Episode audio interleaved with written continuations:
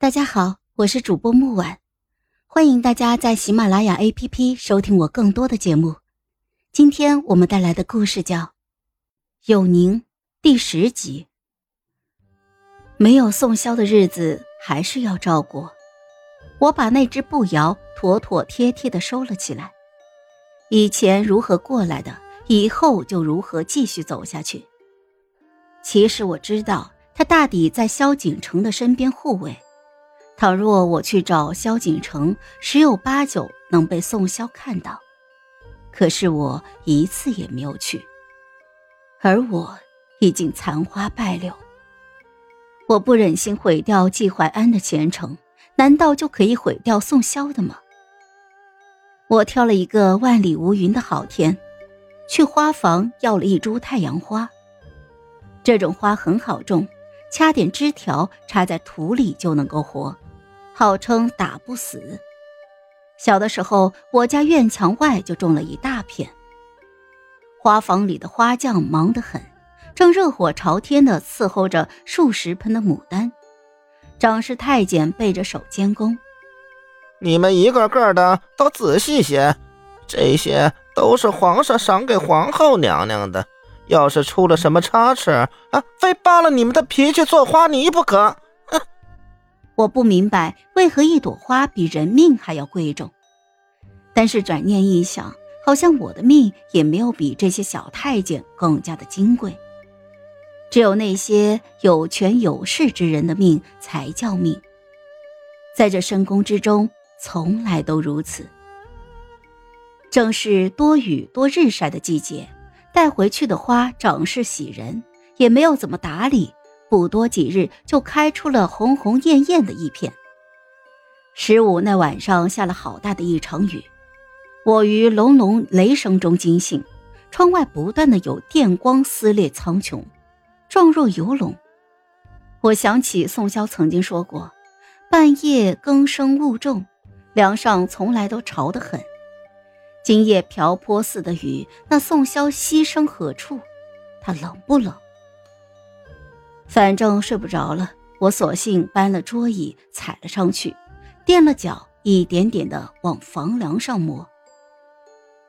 房梁触手冰凉，是干燥的冷，并没有一点潮气。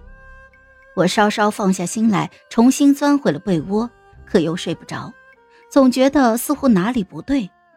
雨越下越大，惊雷滚滚，电光穿透了乌云。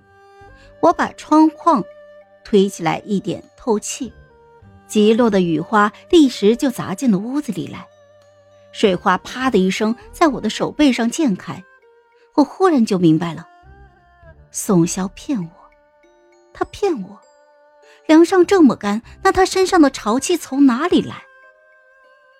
我沾到他身上的血，不可能在夏日一天一夜也未干，所以。只能是他自己的血。他，是为了保护我而受伤了吗？我昏睡的时候到底都发生了些什么？他为什么一句话也没有同我讲过？他彻夜陪着我，替我试毒，听我讲话解闷，为我出宫买包子，在沉寂的夜为我送上了一束光。我甚至不知道他身上有伤，伤在哪里？伤。好了没好？小安慰，小安慰，你你这个傻子！几日之后是太后的寿宴，这么些年了，我瞧着老妖婆从皇后一路当到了太后，她年华日渐老去，爱拿气派的劲儿却不减当年。好像场面不浓重铺张一点，就配不上他至尊无极的身份。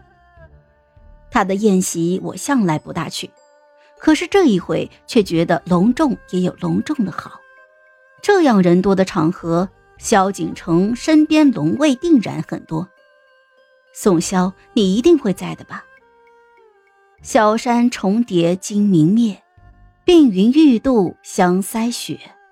我已很久没有这样尽心打扮过自己了，发间只簪了那只步摇，又顺手摘了几朵太阳花当做是点缀，像光又像火焰的颜色，我觉得他一定会喜欢。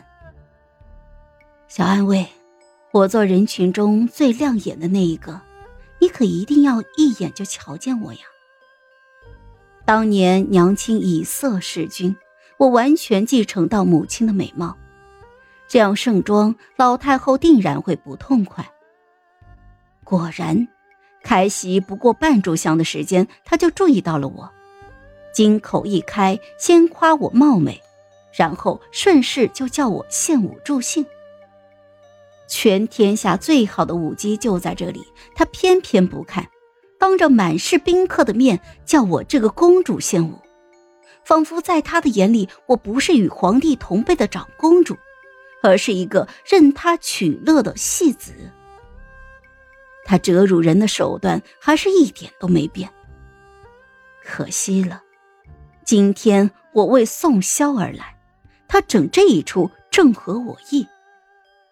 倒是没有想到，萧景城居然站了出来，打了个圆场，说永宁咳疾未愈，多有不便。嘉云皇后与他并排坐着，他这时候身子已经显现了出来，他的心爱之人没有染上什么可疾，被保护的很好。浑身上下散发出了一种幸福又圣洁的气质。我没有理会萧景城突如其来的好心，径直的就站到了大厅正中。乐师抬手起调，是一个热闹的曲子。颤肩、翻腕、沉腰、抬腿，我像一朵火焰般的旋转，衣袖翻飞，裙摆翩跹，如回帘破浪，如。迎风飘雪，步摇上的坠珠晃动起来，清脆的响。